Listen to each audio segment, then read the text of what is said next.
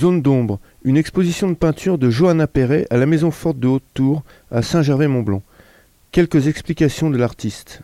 Donc j'ai été invitée par euh, le musée Haute-Tour pour travailler sur les contes et légendes locales.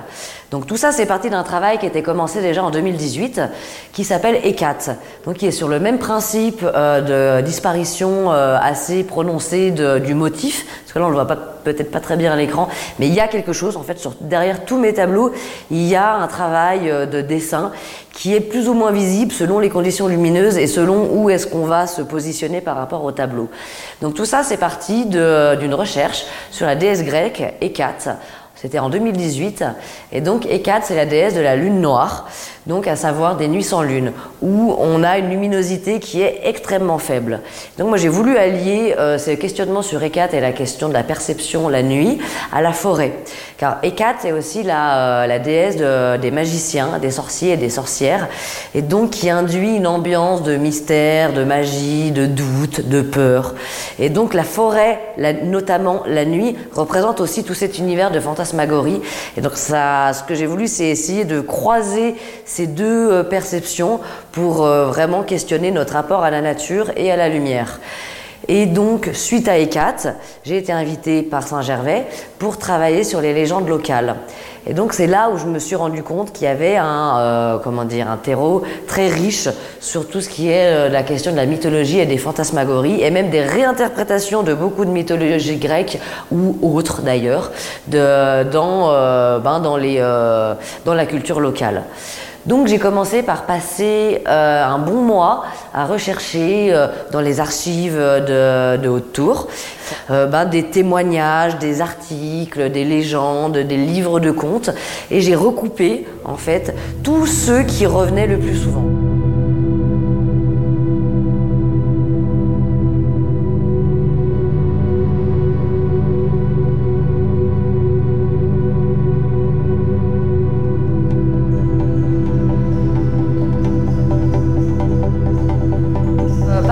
哎，对。Protocole, qui est à peu près toujours le même. Donc, comme je le disais tout à l'heure, moi je pars d'images réelles. Donc, euh, je sélectionne les, photos d'après euh, ce que j'appelle vraiment la, graphie, le trait des images. Donc, la question du vide et des pleins. Une fois que j'ai fait cette sélection, en fonction de, ce que je veux garder de l'image, je choisis mon format. Donc ça va être plutôt euh, allongé, plutôt horizontal, plutôt vertical, plutôt petit, plutôt grand, en une partie, en trois parties. Ça, c'est le dessin qui va définir le, support. Ensuite, je pars d'un fond euh, qui est jaune. pour pouvoir amener de la lumière par grattage éventuellement. Parfois la lumière disparaît complètement, comme par exemple dans ce genre de tableau, le jaune ne ressort quasiment plus. Ensuite je dessine, enfin je peins euh, ce qui est plutôt une forme de, euh, de dessin grâce à une peinture. Je n'utilise pas les capacités de la peinture à proprement parler, ce que je peux appeler une forme de l'ordre de la silhouette. Donc notamment ici, on a par exemple voilà cette branche là qui a été dessinée, hop, celle-là aussi. Ensuite, je laisse sécher première, ce premier passage. Ensuite, je viens ajouter des couches de glacis. Donc le glacis, c'est une technique particulière à la peinture à l'huile qui justement permet de créer des, des euh, comment dire des changements de nuances et d'intensité lumineuse. Le glacis, euh, c'est bah, comme son nom l'indique, c'est transparent, c'est comme la glace, on voit à travers. C'est un peu comme un filtre photo où euh, on va amener une bah, une couleur ou une intensité. Et par l'accumulation de couches, donc là il doit y avoir une dizaine ou une vingtaine de couches. C'est variable, ça dépend des pigments, ça dépend de la lumière, ça dépend de ce que je veux atteindre. C'est on va dire à chaque tableau représente minimum une quinzaine de couches, je peux aller jusqu'à 20 ou 30. Des fois, c'est des travaux qui peuvent s'étendre sur un an ou deux, ou euh, selon les variations lumineuses que je vais pouvoir observer tout au long de l'année ou tout au long d'une saison, j'ai décidé de rajouter des couches pour arriver vraiment jusqu'à ce point de euh, d'absence et de présence. Et donc ça, c'est vraiment un travail qui est rendu possible uniquement grâce aux qualités de la peinture à l'huile.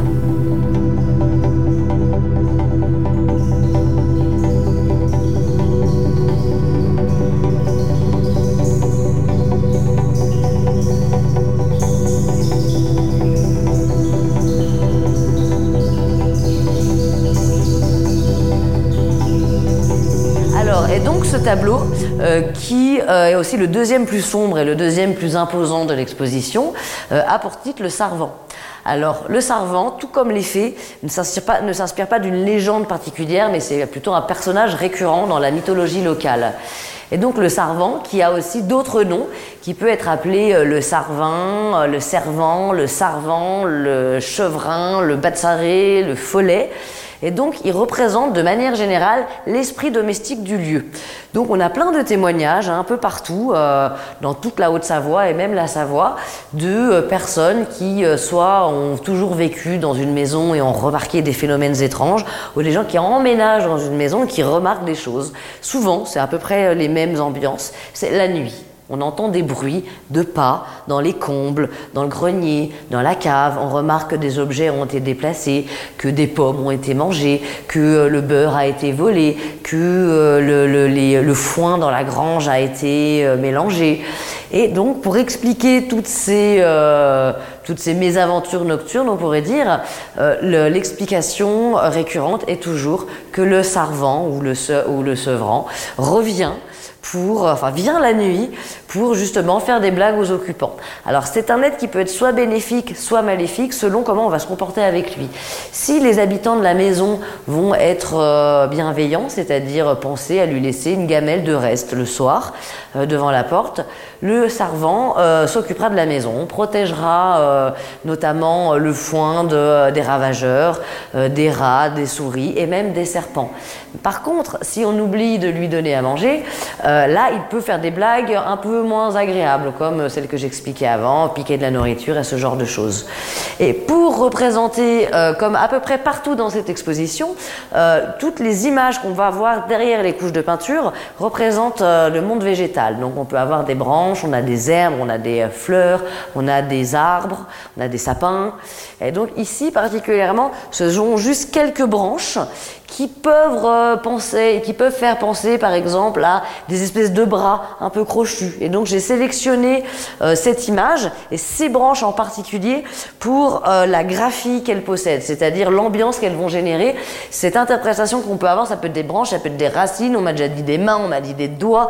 Et donc c'est pour générer une ambiance de mystère et de contes et légendes, un peu comme ben, des doigts de sorcières qui viendraient la nuit, on serait pas sûr exactement de ce qui se passe.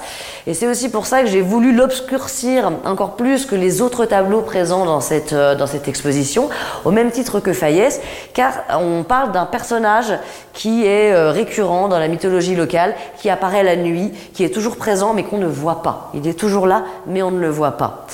Et donc, euh, c'est pour ça que j'ai accumulé les couches de glacis, comme je l'expliquais tout à l'heure. je suis allée encore plus loin, vraiment à la frontière de la disparition totale.